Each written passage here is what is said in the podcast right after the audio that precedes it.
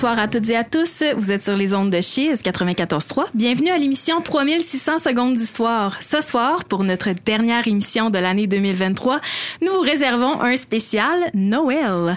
Au menu des petites chroniques thématiques préparées avec soin par les animateurs et animatrices de votre émission de radio préférée.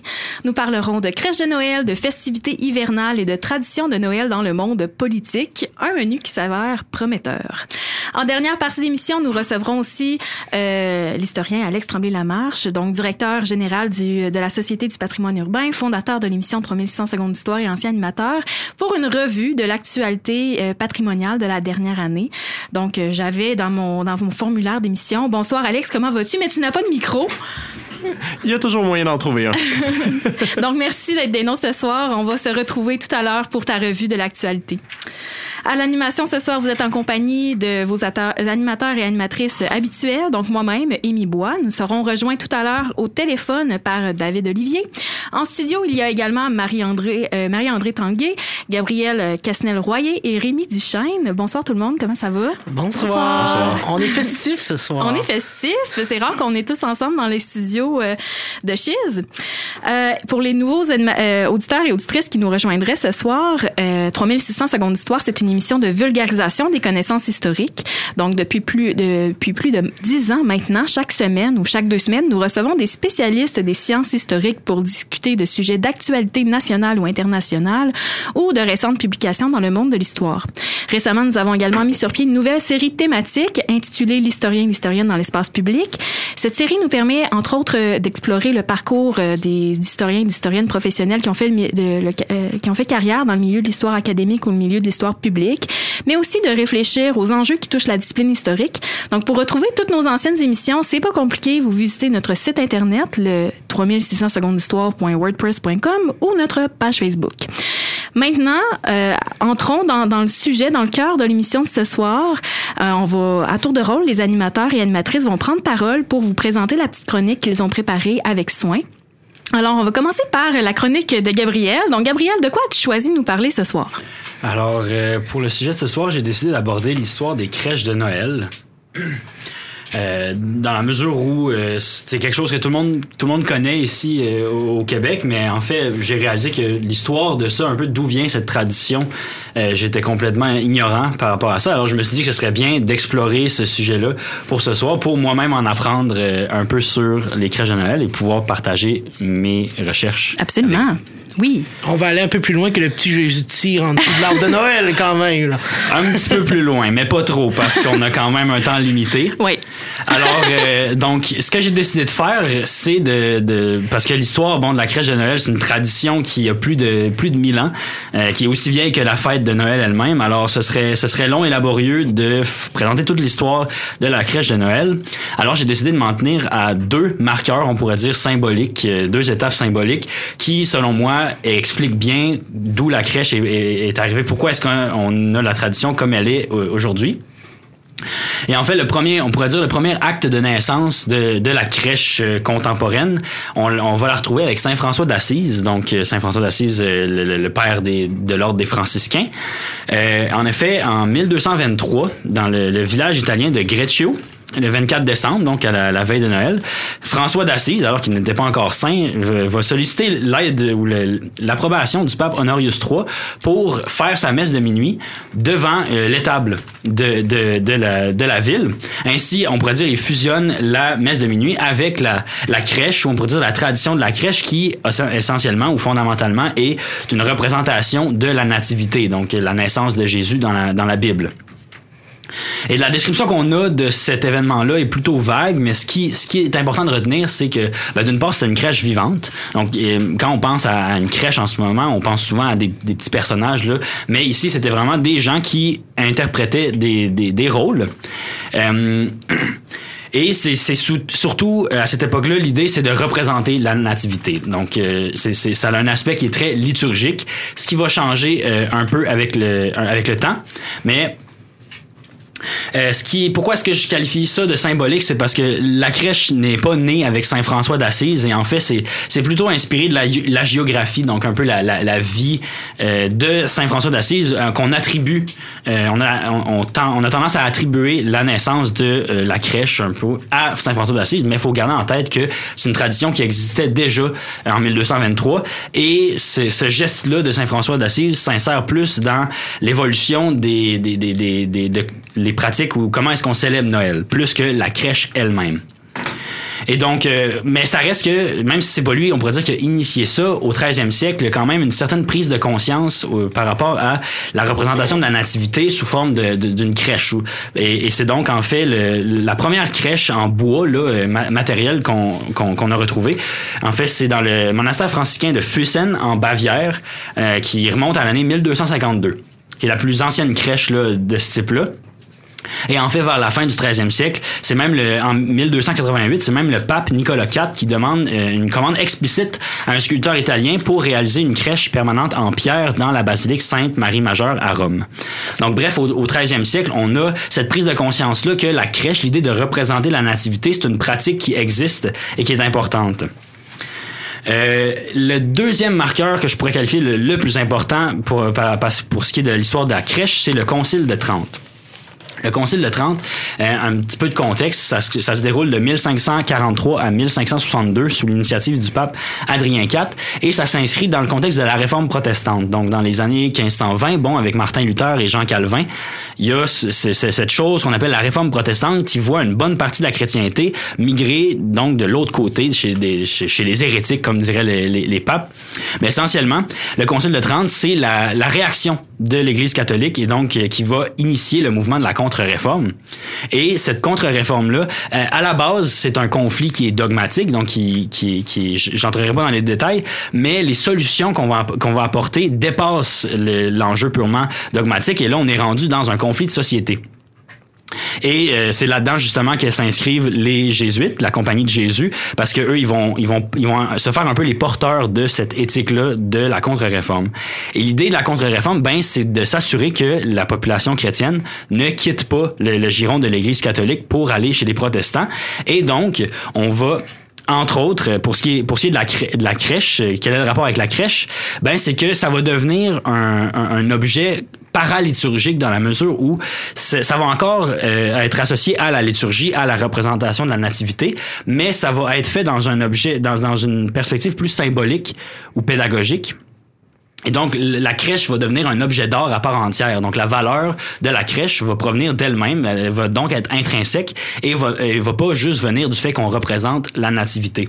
Et en fait, euh, c'est au, au 16e siècle, donc avec les jésuites, cette diffusion-là de la crèche, on pourrait dire qui est comme un, un outil de catéchèse, ben ça, ça- on voit un, un changement parce que là, on voit les crèches domestiques apparaître, un peu comme on, comme on les voit. Donc, euh, c'est donc la première qui apparaît à, à Prague, donc en 1562, euh, dans dans une église et euh, la première vraie crèche domestique, c'est celle de la duchesse Constanza Piccolomini Aragona en 1567.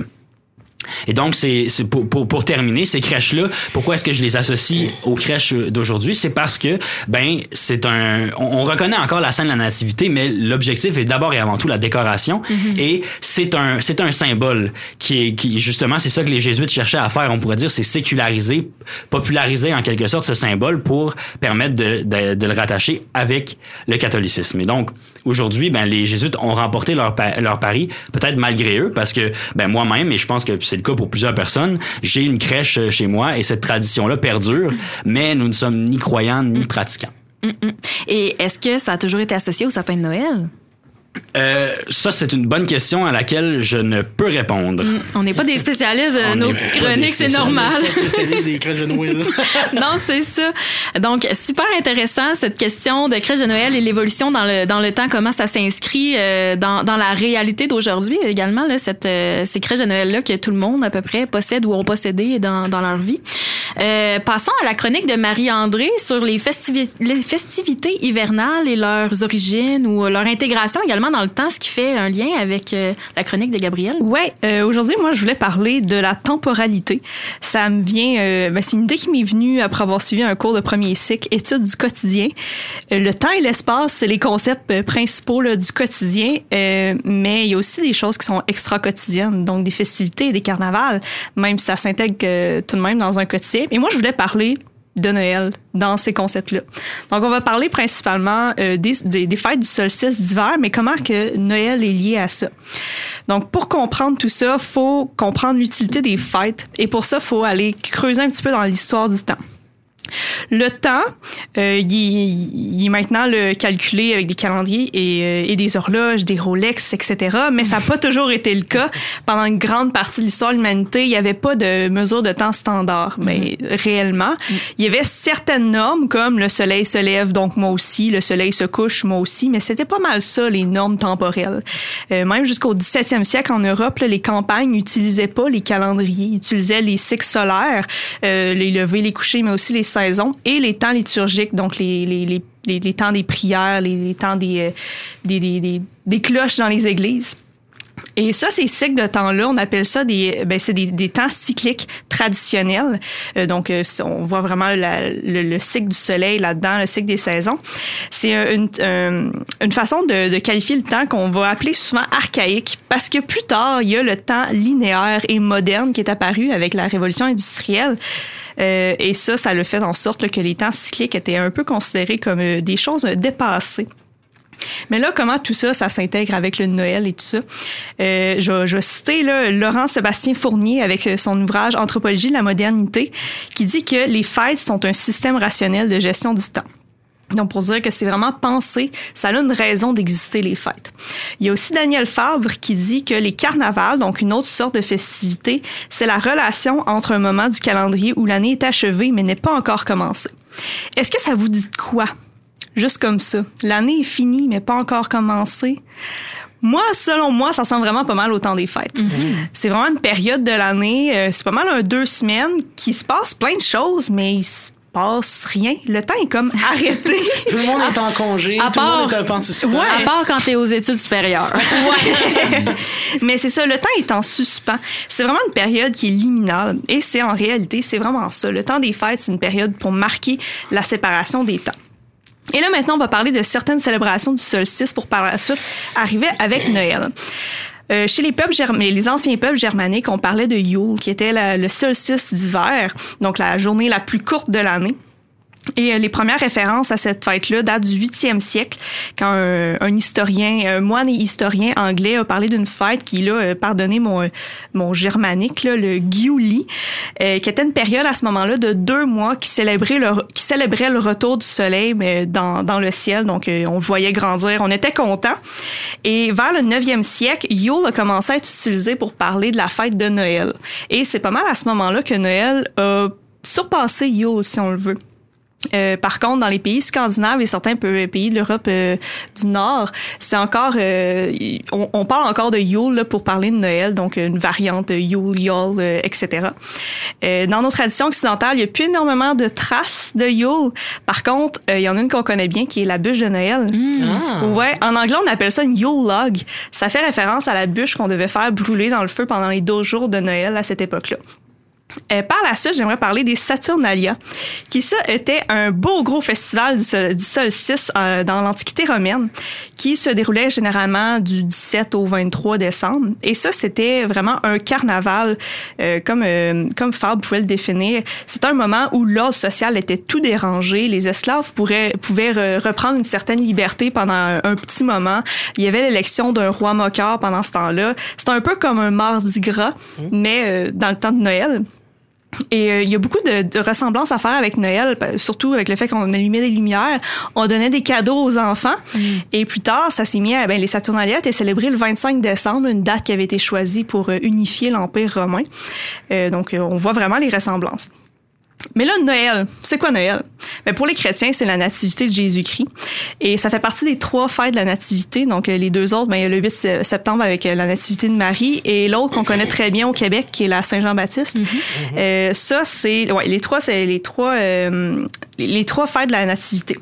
Les premières euh, attestations là, de, de Noël de- comme étant une fête, ben, une fête chrétienne là, à la date de Noël, ça daterait là, d'environ 336 à Rome.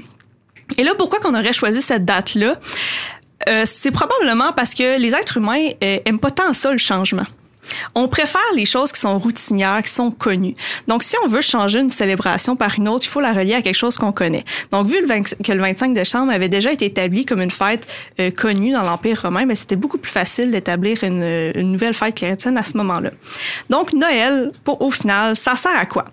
Ben, pour les chrétiens, c'est pour commémorer la nativité de Jésus-Christ. Pour les anciens peuples païens de l'Europe, ben, c'était une période pour euh, célébrer la renaissance du soleil. Pour nous, ben, ça peut être autant pour avoir un- une nouvelle PlayStation, euh, mais aussi passer du temps avec notre famille ou nos amis. Mais peu importe qu'on soit du type, du type gros cadeau, petit souper, carnaval, euh, endiablé ou messe de Noël, ça reste que Noël est essentiel pour marquer les changements de temporalité dans notre quotidien euh, si, si vaste. Excellente chronique, très intéressant.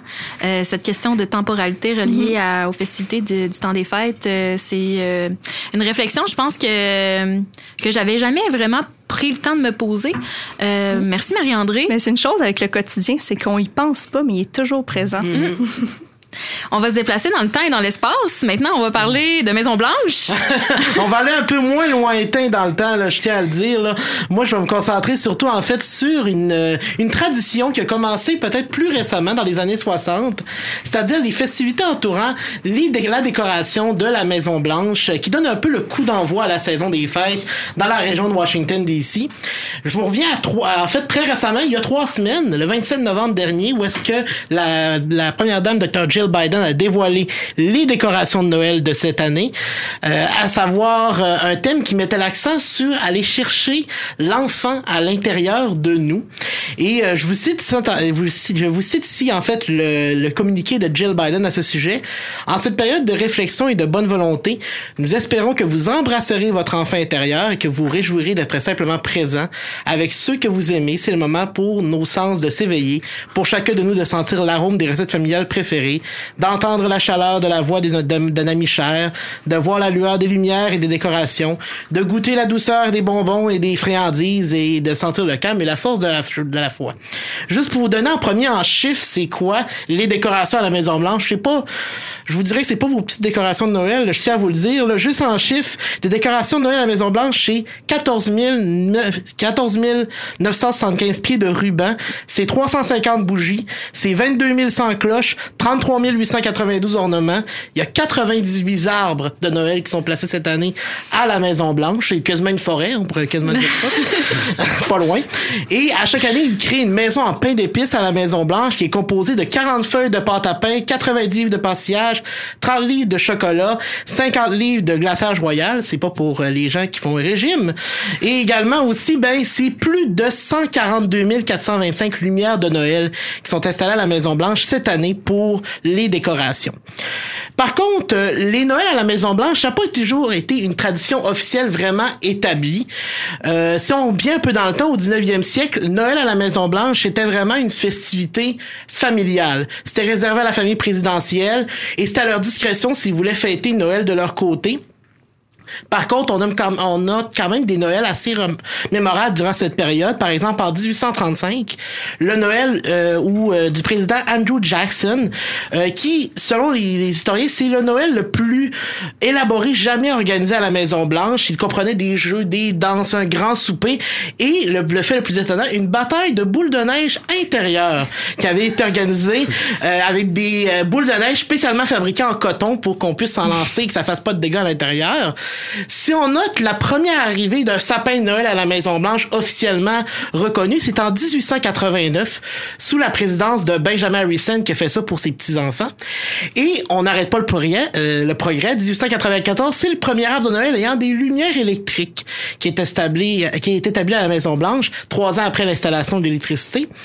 Et d'ailleurs, les sapins de Noël n'ont pas toujours été bienvenus à la Maison-Blanche. On a une rumeur que les historiens ont mis de l'avant, ce que sous la présidence de Theodore Roosevelt, les sapins de Noël étaient carrément bannis de la Maison-Blanche parce que le président Roosevelt, on le connaît, c'est un grand amant de la nature. Il aimait ça, c'est le créateur des parcs nationaux aux États-Unis d'ailleurs. Et il, notamment pour la conservation de la nature si chère à son cœur, il ne voulait pas d'arbre de Noël naturel à la Maison Blanche. La tradition des Noëls officiels de la Maison Blanche, ça commence vraiment en, 1800, en 1961, pardon. C'est sous la présidence de John F. Kennedy et sous l'égide d'ailleurs de la première dame Jackie Kennedy. On se rappelle qu'à la même époque, Jackie Kennedy voulait restaurer les infrastructures de la Maison Blanche. La Maison Blanche était dans un état assez déplorable. Fallait rénover un peu ce qu'on appelle la Maison du peuple. Et c'est dans c'est dans cette idée-là, en fait, qu'elle met en place un Noël officiel. Et c'est euh, le premier thème officiel choisi pour le Noël de la Maison Blanche, c'est casse-noisette. Et c'est un thème qui va se répéter ensuite euh, d'année en année. C'est un thème qui va être assez populaire. à la fin des années 90, début 2000 également, ce thème va être réutilisé par les premières dames. On installe à cette occasion un sapin de 18 pieds de haut dans le Salon Bleu et c'est encore aujourd'hui dans le Salon Bleu où on installe le sapin officiel de la Maison Blanche. Et euh, les traditions du Noël de la Maison Blanche vont commencer par la suite à s'établir un peu à chaque année. Par exemple, en 1966, on a la création d'une compétition officielle entre différents producteurs d'arbres de Noël aux États-Unis pour gagner la chance d'être l'arbre officiel de la Maison Blanche. Euh, je vous cite d'ailleurs cette année, le gagnant, c'est un producteur euh, d'arbres de Noël, un centre jardin de la ville de Klein Church, euh, donc euh, dans la Caroline du Nord, qui a gagné la chance de devenir l'arbre de Noël officiel de la Maison Blanche. On a l'installation en 1967 de la première crèche de Noël qui sera installée peut-être pas en pierre comme la la, superbe crèche papale, mais euh, quand même une crèche de Noël qui est toujours présente d'ailleurs dans les installations. En 1975, une tradition intéressante qui va arriver, c'est l'installation de ce qu'on appelle les cranberry trees. Moi aussi, en voyant le thème, je me suis demandé que c'est que cette affaire-là. Mais les cranberry trees, c'est quoi? C'est des petits arbres, en fait, faits avec des canneberges, tout simplement, qui sont empilés sur un gros rouleau en mousse. C'est plus de 200 canneberges qui sont collées les unes avec les autres pour créer des arbres euh, de Noël et c'est c'est une tradition qui est encore très présente aujourd'hui. Vous avez peut-être vu il y a quelques années cette fameuse photo de Melania Trump quand elle a fait ses arbres de Noël tout en rouge. Euh, c'est un, une image qui a fait sensation sur les internets. Et c'est ces fameux cranberry trees les thèmes de Noël à la Maison Blanche, bien qu'ils sont faits par la Première Dame, ont toujours quand même un poids politique important. Ils ont des thèmes qui peuvent relier à des valeurs de la présidence en cours. On a par exemple le patriotisme, et je vous donne l'exemple ici du Noël 1975, où l'arbre de Noël de la famille Nixon incluait toutes les fleurs nationales de chacun des États américains. On a l'aide également aussi des populations marginalisées. Par exemple, en 1977, c'est le Noël de la famille Carter où les décorations de Noël de l'arbre vont être faites par des enfants en situation de handicap. La littérature et les arts reviennent souvent également comme thème. On a par exemple en 1989 où le thème était les contes pour enfants, où la première dame Barbara Bush avait demandé à des artisans de fabriquer à la main plus de 80 sculptures de bois provenant de différents contes pour enfants populaires à l'époque. On a également dans la même vanne de la littérature et des arts le Noël de 1993 où c'est plus de 2000 artisans qui sont demandés par la première dame Hillary Clinton pour participer la création d'ornements illustrant la chanson des 12 jours de Noël. L'histoire, mon émission d'histoire, et l'histoire revient également dans les thèmes de Noël de la Maison Blanche. en 2007, un thème qui faisait hommage aux sites historiques et aux parcs nationaux par la première dame de l'époque, Laura Bush, c'est 347 ornements euh, qui représentent des parcs nationaux, des sites historiques, des monuments nationaux qui sont placés dans l'arbre de Noël. Bien entendu, États-Unis ont égal armée. Il y a le thème de la, du militaire qui revient quelquefois et étonnamment, il revient beaucoup plus durant les années Obama. Donc, Michelle Obama, en 2010, va installer un arbre spécial pour les vétérans de l'armée où les couleurs représentent les différentes branches de l'armée américaine, la marine, etc. Et en 2012, on a le thème Joy to All qu'elle met également en place où la décoration de l'arbre est faite par des jouets d'enfants euh, qui sont des enfants qui étaient des enfants de soldats qui étaient partis combattre au front. Et pour relier ça à l'actualité de 2012, ben c'est 100 000 soldats américains qui étaient au front à l'époque, notamment dans la guerre d'Afghanistan. Les Noëls de la Maison Blanche reflètent aussi parfois des périodes difficiles économiquement, euh, et ça reflète aussi dans les décorations. Par exemple, on a le, un Noël sous l'administration Ford, où l'administration Ford va opter pour des designs faits maison pour les ornements. En 1974, en 2009, après la crise économique, l'administration Obama vont de, va donner des centaines d'ornements à des familles dans le besoin pour qu'ils puissent célébrer Noël.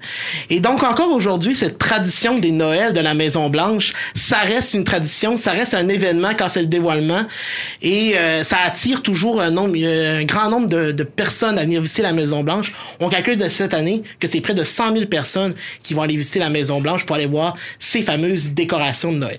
Donc ça met un peu l'ambiance pour les fêtes de cette année chez nos voisins du Sud. C'est quand même euh, impressionnant comme euh, comme chiffre, tout ce que tu énumères. Euh, très fast. Oui. On s'entend que c'est ça. C'est pas tout le monde qui a ça chez eux. Non, c'est pas des petites décorations, mettons. Non, c'est ça, mais ça doit être vraiment euh, incroyable à voir de ses propres très yeux. C'est ça, effectivement. Merci Rémi pour cette belle chronique. C'est maintenant le temps d'une petite pause publicitaire, mais avant, écoutons La Marche des Rois, interprétée en décembre 2020 par le chœur de l'Université Saint-Joseph de Beyrouth. Euh, bien que les origines de cette chanson soient débattues, sa composition serait datée du 18e siècle et selon certains serait attribuable à Jean-Baptiste Lully, celui qui a composé la pièce Folie d'Espagne, le jingle de notre émission. Alors allons-y avec La Marche des Rois. Bonne écoute.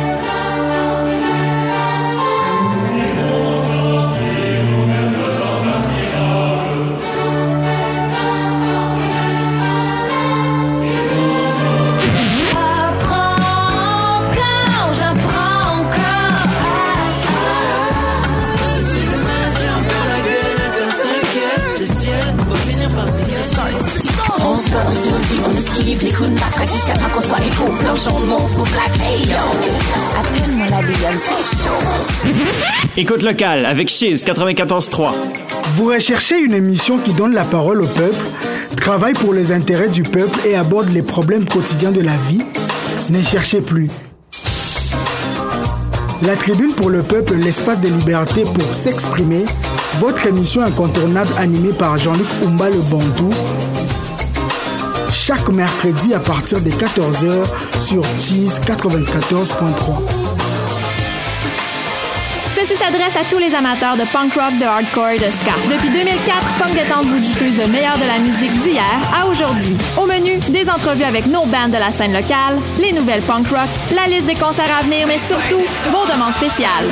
Le tout livré directement dans vos oreilles par une animatrice complètement passionnée. Punk Détente, les mardis de 18h30 à 20h sur les ondes de Chiz 94.3. Imaginez-vous au comptoir d'un bar caché dans une ruelle. Les murs sont en pierre, les meubles en vieux chêne et un orchestre jazz joue au fond de la pièce. C'est dans cette ambiance qu'on vous accueille au cabaret du crachoir, prolongement de la revue Le Crachoir de Flaubert, en vous offrant de véritables soirées littéraires les lundis matins. Pour entendre les autrices et auteurs de Québec, retrouvez-nous au Cabaret du Crachoir, le deuxième lundi de chaque mois à 11h sur les ondes de Chiz 94.3.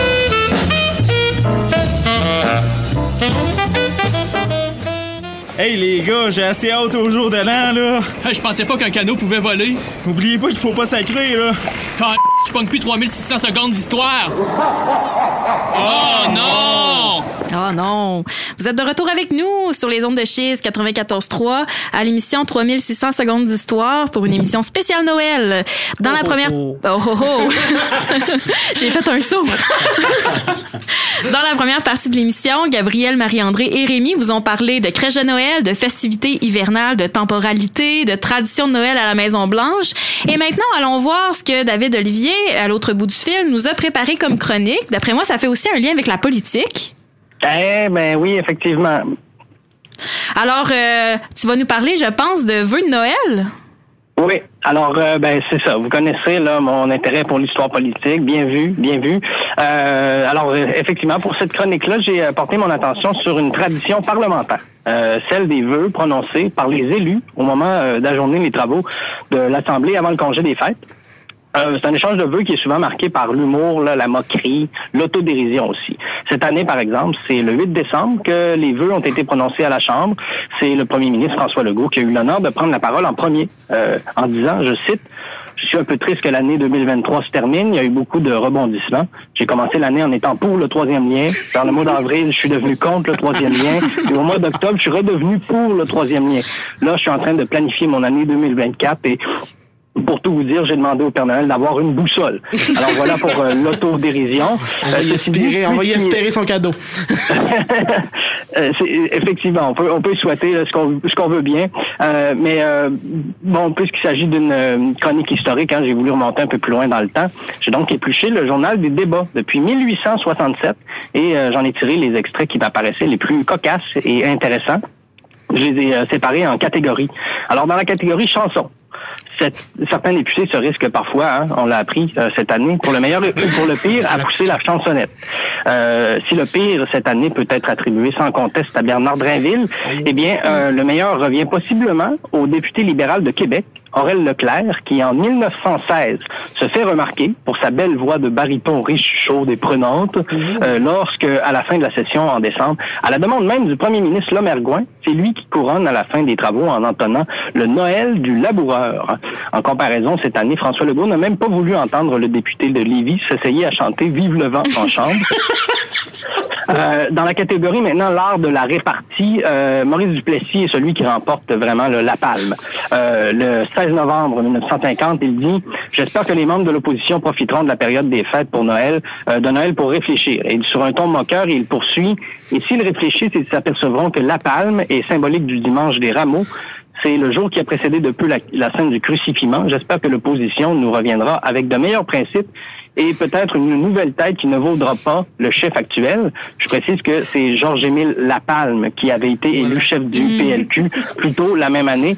Mais euh, comme il ne siégeait pas encore, euh, Lapalme, hein, à la Chambre à ce moment-là, c'est euh, le chef parlementaire de l'époque, euh, Georges Carlyle Marler, qui euh, contre-attaque en affirmant si le gouvernement a organisé une session éclair, tout ce que je regrette, c'est que nous n'ayons pas un gouvernement éclairé. Euh, Duplessis de rétorquer j'espère que l'éclair sera suivi d'un rayonnement et que nous, Noël apportera dans le cœur et dans les cerveaux des membres de l'opposition une lumière qu'il n'y est pas et dont ils ont besoin. Pas, pas fin, pas, pas fin. Euh, donc, et Duplessis en remet donc année après année, hein, le 18 décembre 1952. Il disait, j'espère que le congé des fêtes va être assez long pour permettre au chef de l'opposition d'aller se confesser. Le député de Shefford, M. Ledoux, demande alors, euh, est-ce que le premier ministre nous promet aussi qu'il ira se confesser? M. Marler, un autre député, euh, chef de l'opposition de l'époque, euh, dit si le premier ministre va se confesser, j'ai bien peur qu'il ne soit pas de retour pour le 13 janvier, insinuant qu'il en aurait beaucoup à se faire pardonner. Et M. Duplessis conclut si j'explique au confesseur l'obligation dans laquelle je me trouve d'avoir l'opposition en face de moi tous les jours, je suis sûr qu'il ne me donnera pas d'autre pénitence. En 1957, euh, non, 54 cette fois, Georges-Émile Lapalme peut enfin répondre en face au premier ministre. Euh, lorsque ce dernier affirme le 16 décembre, à l'opposition, je souhaite euh, l'immense bien qui viendra et le bonheur qu'elle connaîtra le jour où elle s'ouvrira les yeux à la lumière. Monsieur Lapalme me répond, je dirais que si l'opposition croit qu'il est nécessaire de prier, ces prières seront plus longues cette année parce que la charité chrétienne nous oblige à prier pour le gouvernement. Et Monsieur Duplessis réplique, j'enjoins les membres de l'opposition à rentrer à la maison et de profiter du long congé pour songer à des discours plus intelligents, mais plus courts. En, 1900, en 1957, euh, maintenant, La Palme est résolument optimiste. Là, à Duplessis qui affirme l'Union nationale se trouve dans un état de santé physique parfaite. Je souhaite aux membres de l'opposition du bonheur dans leur famille et une santé qui les rendra indépendants des médecins. Monsieur Lapalme me répond, un homme en bonne santé est un malade qui s'ignore. Je souhaite une bonne et heureuse année à ceux qui détiennent temporairement le pouvoir.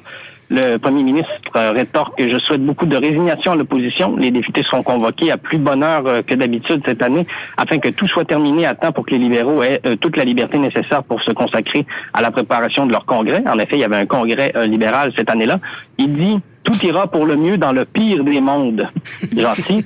Et M. Lapalme conclut, en effet, c'est important car à ce congrès, on choisira le futur premier ministre de la province. Enfin, dans la catégorie J'ai mon voyage, je trouvais intéressant de souligner le fait que le temps des fêtes, c'est aussi l'occasion pour les députés de retourner dans leur euh, circonscription. Et euh, si aujourd'hui encore le voyage peut être long, c'était encore plus vrai en 1893. Le 23 décembre, George Washington Stephens, le député libéral de Huntingdon, ça c'est euh, tout près de la frontière américaine, lui, il est particulièrement outré là, par la proposition du premier ministre Louis-Olivier Taillon d'ajourner jusqu'au 26 décembre. Stephens tente plutôt d'obtenir un ajournement jusqu'au mercredi 27 décembre. Voici pourquoi. Il fait comprendre au premier ministre qu'il est moralement impossible pour quiconque de célébrer Noël comme il se doit et revenir le lendemain en assez bonnes conditions pour légiférer en vue du bien-être de la province. Il invite le premier ministre à se remémorer le bon vieux souper de Noël dans toute sa gloire. Il lui décrit ensuite un homme qui, quelques heures plus tôt, s'était ainsi délecté de bonnes choses et qui finalement se couchait pour s'endormir à 3 heures le mardi matin. La fatigue défigure ses traits auparavant si sereins. Cet homme voit en rêve voltiger des fantômes de dinde farcis de plum pudding, buvant du champagne. Un sourire démoniaque semble illuminer leur regard vitreux au cours de leur danse sur l'estomac de, de leur pauvre victime. Il change alors de décor et fait voir ce même monsieur le lendemain de Noël. De toute évidence, quelque chose ne va pas chez lui. Il a l'impression que sa tête est beaucoup plus grosse qu'elle ne l'est en réalité et sa digestion ne va certainement pas comme il le voudrait.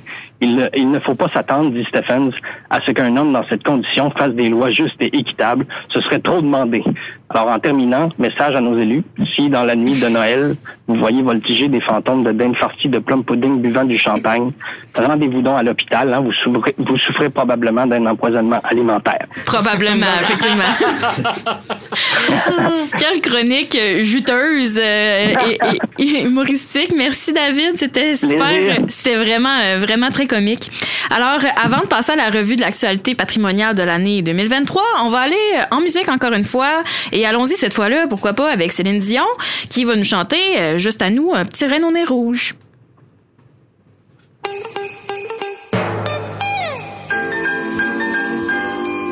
Quand la neige recouvre la verte Finlande et que les rennes traversent la lande,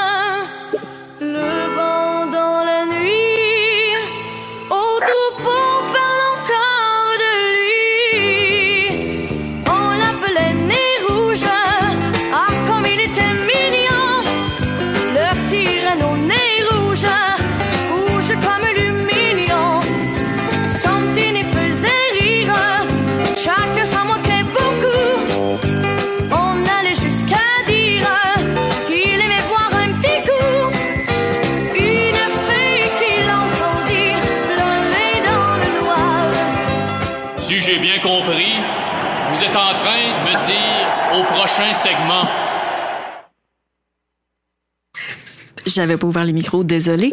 Nous sommes de retour pour l'émission spéciale de 3600 secondes d'histoire. Euh, Dans cette partie, dans cette première partie d'émission, euh, dans cette dernière partie d'émission, pardon, nous allons recevoir l'historien Alex Tremblay-Lamarche, directeur général de la Société du patrimoine urbain. Euh, avant de commencer, Alex, qu'est-ce que c'est que ça, la Société du patrimoine urbain? C'est une excellente question, d'autant plus que peu de gens connaissent la Société du patrimoine urbain de Québec. C'est un organisme qui a été fondé en 1993 pour mettre en valeur le fait urbain à Québec. Euh, donc, on est dans un organisme qui, à l'époque, était euh, dans les sous-sols de l'Hôtel de Ville, dans le centre d'interprétation de la vie urbaine. C'est un organisme qui, aujourd'hui, est connu surtout pour euh, son animation de l'îlot des Palais. Souvent, les gens pensent que je suis directeur de l'îlot des Palais, ce qui est effectivement le cas, mais en réalité, je suis directeur de la Société du patrimoine urbain de Québec, un organisme qui a déjà eu à sa charge le Bois de Coulonge, l'Observa- l'Observatoire de la Capitale, la Maison Chevalier et plusieurs autres lieux. Donc, il y a vraiment cette volonté de mettre en valeur le fait urbain, donc avec des expositions sur euh, des parcs à Québec, la ville et l'enfant. Euh, c'est une société qui a été fondée par des urbanistes qui s'intéressent à l'histoire. Donc, on voit vraiment dans les mandats de la Société du patrimoine urbain euh, cet intérêt pour euh, le fait urbain, le patrimoine, la ville. Euh, vra- vraiment, euh, et, et- et Îlot des Palais se place où à, à l'intérieur de cette euh, société du patrimoine urbain? C'est donc cette mise en valeur-là collective de, d'immeubles patrimoniaux. euh, Exact. Donc, euh, dès euh, les années 90, euh, la Société du patrimoine urbain de Québec va jouer un rôle dans la mise en valeur de l'îlot des Palais. Euh, l'îlot des Palais, bon, euh, c'est l'ancien palais des intendants euh, de Québec. Donc, euh, c'est un des sites archéologiques les plus riches en Amérique du Nord pour connaître euh, l'histoire de la Nouvelle-France. 500 000 artefacts trouvés sur 35 ans. Et euh, aujourd'hui, ben, c'est un musée qu'on peut visiter. Et c'est la Société du patrimoine urbain de Québec qui gère euh, ce musée. D'ailleurs, vous êtes tous invités à venir euh, faire un tour. On a des artefacts qui sont quand même assez intéressants. Ouais, j'ai vu ça sur les. Vous avez une page euh, Facebook assez active, donc allez visiter la page Facebook. Je pense qu'on peut avoir euh, déjà pas mal d'informations, Ouais. mais en se rendant sur les lieux, effectivement, c'est bien, euh, c'est bien mieux. Alors, tu as eu la gentillesse d'accepter notre invitation pour ré- réaliser une revue de l'actualité historique et patrimoniale de l'année 2023. On est vraiment chanceux. Merci beaucoup d'être présent avec nous ce soir. Donc, euh, sur le plan historique et patrimonial, pourquoi et de quoi on va se souvenir de l'année 2023? On va se souvenir de bonnes choses et de moins bonnes choses. Quand on pense euh, revue de l'année patrimoniale, on pense malheureusement souvent à des destructions. Ouais. Ce qui est effectivement le cas en 2023. Euh, pensons notamment bon, à l'incendie du euh, 16 mars 2023 à Montréal, l'édifice William Watson Ogilvy, euh, construit euh, en 1890, qui va être complètement détruit avec euh, neuf blessés, euh, sept morts. C'est un des incendies où il y a eu le plus de morts à Montréal depuis de nombreuses décennies. C'est Ouais. le fameux bâtiment où il y avait eu de nombreux Airbnb qui avaient Ouais. été aménagés de manière un peu douteuse et euh, où il y a eu un bon nombre de morts. Donc, c'est, oui, effectivement, c'est quelque chose qui remettait en question la manière dont on fait du Airbnb, mais c'est aussi un bâtiment patrimonial et ça remet en question aussi la manière dont on traite les bâtiments patrimoniaux. Des fois, on les subdivise. D'autres bâtiments patrimoniaux euh, qui sont tombés euh, cette année. Euh, celui-là, bon, de manière un peu moins pire, mais avec des impacts quand même assez considérables. 25 mai 2023, l'incendie du monastère du Bon Pasteur à Montréal, euh, qui est un bâtiment tout à fait exceptionnel avec une chapelle qui euh, est quand même qui a une grande valeur. Et c'est aussi l'endroit qui abritait euh, Héritage Montréal, l'organisme de défense du patrimoine et de mise en valeur du patrimoine bien connu euh, au niveau national, j'aurais envie de dire. Donc, euh, un incendie qui a été dans la charpente pendant quand même un temps. On parle de, de pompiers toujours sur les lieux, plus de 24 heures euh, après le début de l'incendie pour euh, l'éteindre. Heureusement, bon, s'il y a beaucoup de travail à faire pour euh, restaurer le bâtiment, il y a une volonté politique, euh, tant de la part du gouvernement provincial que de la de l'administration euh, euh, municipale.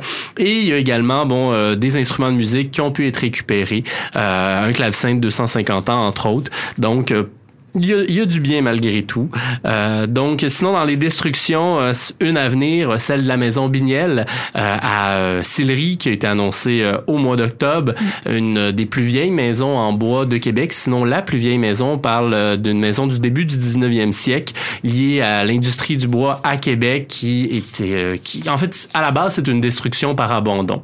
Le concept de destruction par abandon, c'est simple. Vous avez un bâtiment patrimonial, vous n'avez pas le droit de le détruire.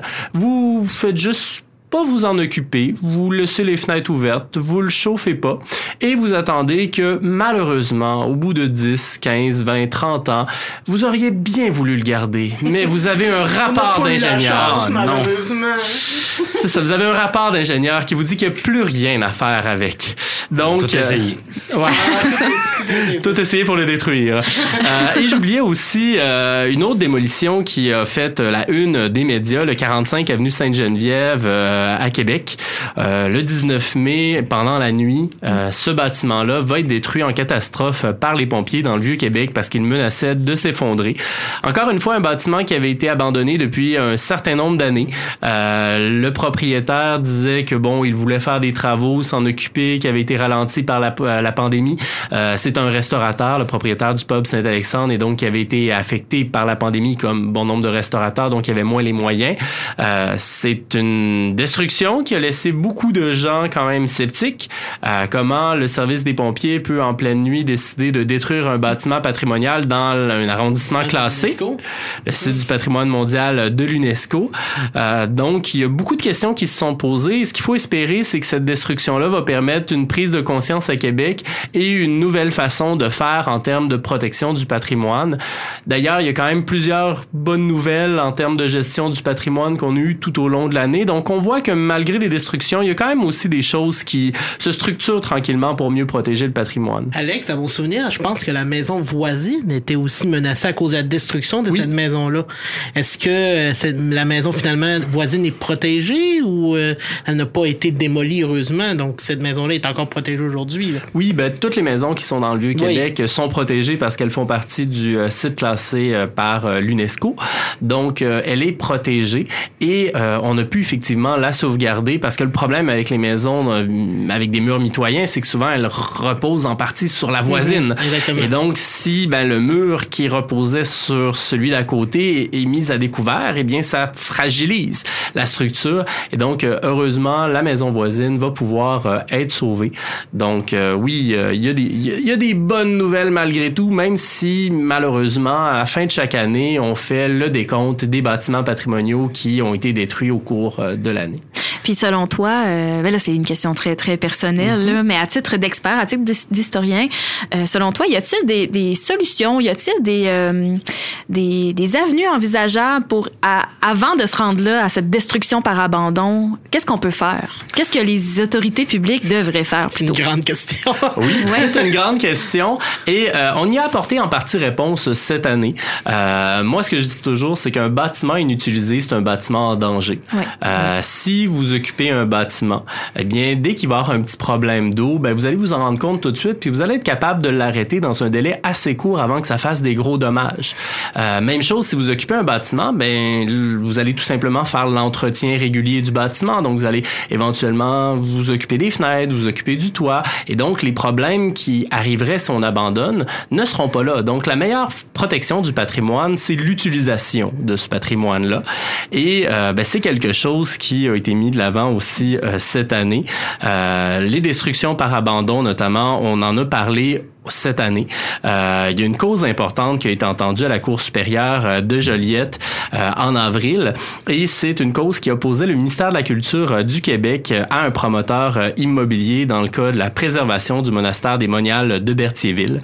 On parle d'un superbe monastère de la première moitié du 20e siècle euh, qui a été cité pour son architecture, ben, je dirais pas moderne parce que quand on dit moderne, on pense plus aux années 60-70 alors que là, on est plutôt dans l'entre-deux-guerres, si je ne m'abuse. Mais on, un bâtiment avec une architecture absolument exceptionnelle. Le promoteur avait acheté les lieux pour euh, tout simplement raser le tout et faire du développement immobilier. Euh, malheureusement pour lui et heureusement pour nous, le Ouais. bâtiment a été classé et donc il ne pouvait plus détruire. Et lui, ce qu'il s'était dit, c'est très bien, si c'est comme ça, ben je vais abandonner le bâtiment puis il va se détruire de lui-même. Et euh, il y a eu une loi qui a été adoptée il y a quelques années qui empêche les destructions par abandon. Et donc, le ministère de la Culture avait décidé d'entamer des travaux de sa propre initiative pour sécuriser le bâtiment et euh, le conserver. Et donc, il y a eu une, une poursuite contre le promoteur qui, euh, pour que le promoteur rembourse le ministère parce que le promoteur négligeait ses obligations de conservation d'un bâtiment patrimonial. Et le ministère a gagné euh, en cours supérieure à, Joliette. Euh, donc, ce n'est plus possible de faire une démolition par abandon. Maintenant, on a de la jurisprudence euh, la question. Fait que c'est quand même euh, assez inspirant parce que faut se dire qu'il y a d'autres cas où on peut se poser des questions. Le château Richard, le château euh, Zoé Turgeon, qu'on devrait l'appeler parce qu'en réalité, il était la propriété de sa femme, à l'Ange Gardien. Un superbe petit château, là, qui, ça donne l'impression d'une possible destruction par abandon de la part du propriétaire. Eh bien, euh, le propriétaire, maintenant que le bâtiment est classé depuis octobre, il est tenu de l'entretenir. Euh, sinon, légalement, le ministère peut l'entretenir à sa place et lui refiler la facture. Et donc, on a un changement lég- législatif quand même assez important qui peut être inspirant pour la suite. Heureusement, euh, parce que il faut, il faut que ce soit encadré, parce qu'on voit que qu'est-ce que ça donne quand ça ne l'est pas. Mais même, même quand c'est encadré, je pense qu'il y avait déjà des lois, là, surtout pour le 45 rue Sainte-Geneviève, il y avait déjà des lois existantes et malgré tout, ça s'est quand même passé. Bon, après ça, euh, je, je sais pas si les analyses sont encore en cours pour savoir pourquoi la décision a été prise aussi vite, là, mais bon, en, en tout cas, outre ces, ces, disons, entre guillemets, mauvais coups, y a-t-il des bons coups à retenir l'année 2023? Ben, euh, de la reconnaissance internationale pour le Québec. Euh, en mai, euh, le 24 mai, le Conseil exécutif de l'UNESCO a inscrit euh, au, fond, au registre international de la mémoire du monde le Fonds d'archives des Augustines Oui. du Canada. Oui. Donc, euh, une reconnaissance qu'avaient déjà d'autres archives de la ville de Québec, celle du séminaire de Québec, parce qu'on n'y pense souvent pas, mais c'est des archives qui ont une grande valeur et qui étaient déjà reconnues par l'UNESCO. Et celles des Augustines ont été à leur tour reconnues par l'UNESCO. Même chose en septembre, mais pas pour le registre international de la mémoire du monde, mais plutôt pour la, la distinction comme joyau du patrimoine mondial de l'UNESCO avec l'île d'Anticosti. Ça devient le troisième site au Québec à avoir cette reconnaissance après le Vieux-Québec et le parc national de Miguacha. Euh, quand on parle d'une reconnaissance internationale de l'UNESCO, ce que ça veut dire, c'est une certaine euh, distinction euh, prestigieuse sur le plan international, mais ça vient aussi avec des obligations.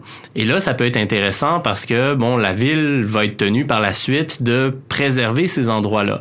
Euh, Est-ce que ça va être possible de faire du développement pétrolier sur l'île d'Anticosti maintenant qu'elle est reconnue comme un joyau du patrimoine mondial de l'UNESCO?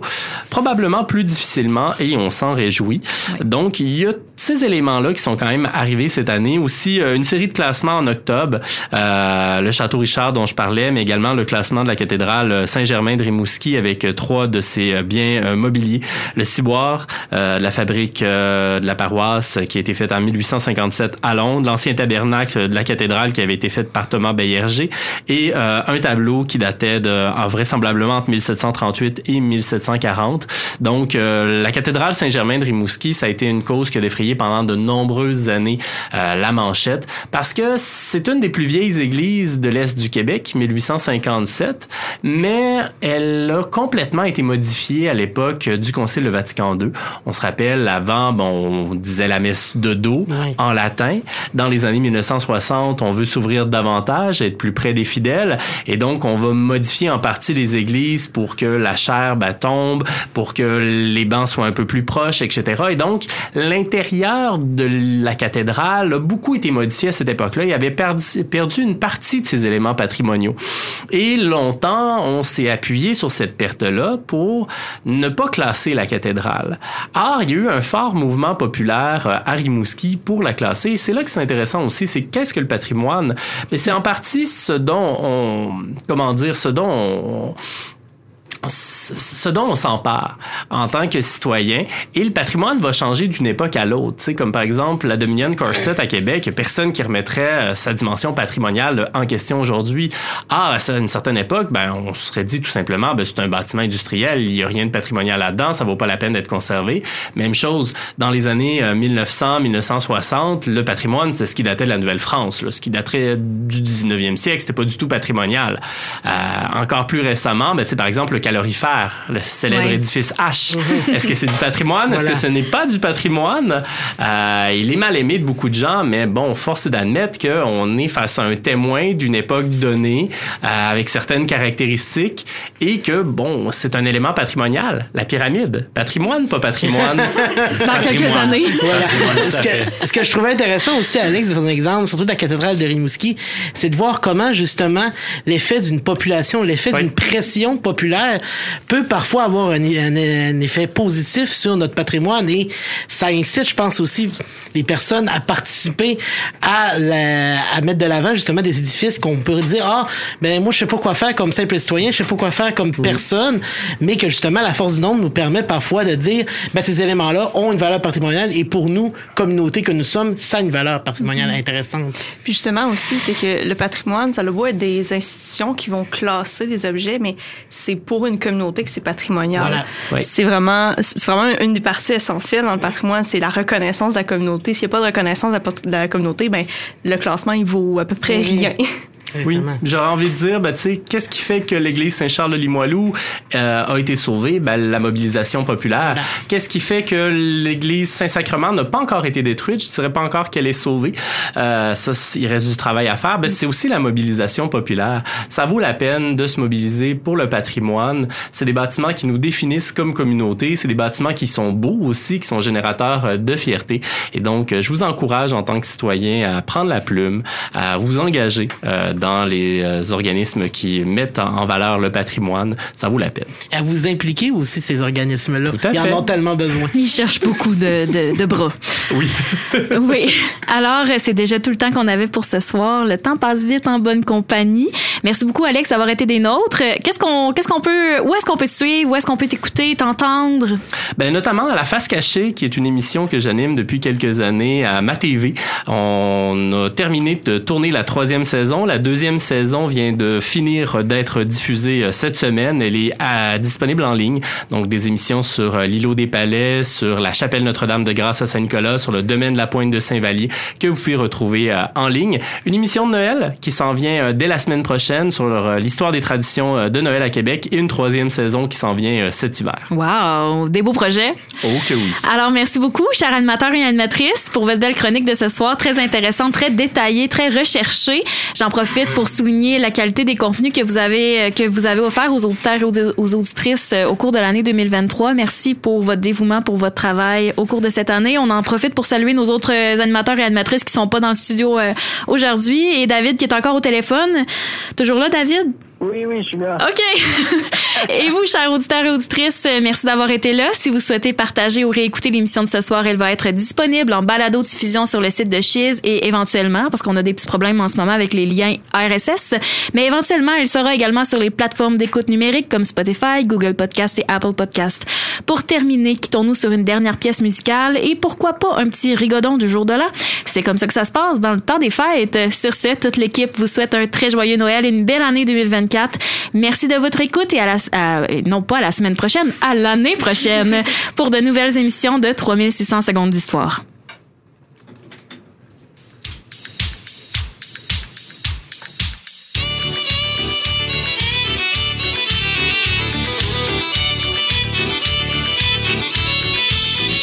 C'est comme ça ça se passe galette, les garçons, les filles avec eux C'est comme ça ça se passe dans le temps des fêtes C'est comme ça ça se passe dans le temps du jour de l'an C'est comme ça ça se passe dans le temps des fêtes.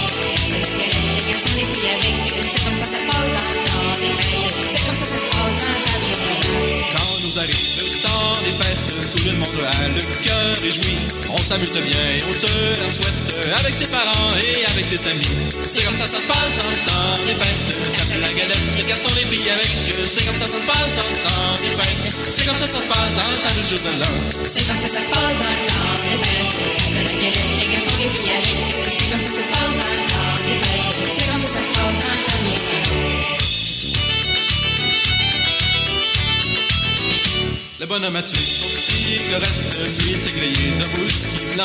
La bonne femme a tout tiers des fêtes, c'est pour régaler ses chers enfants.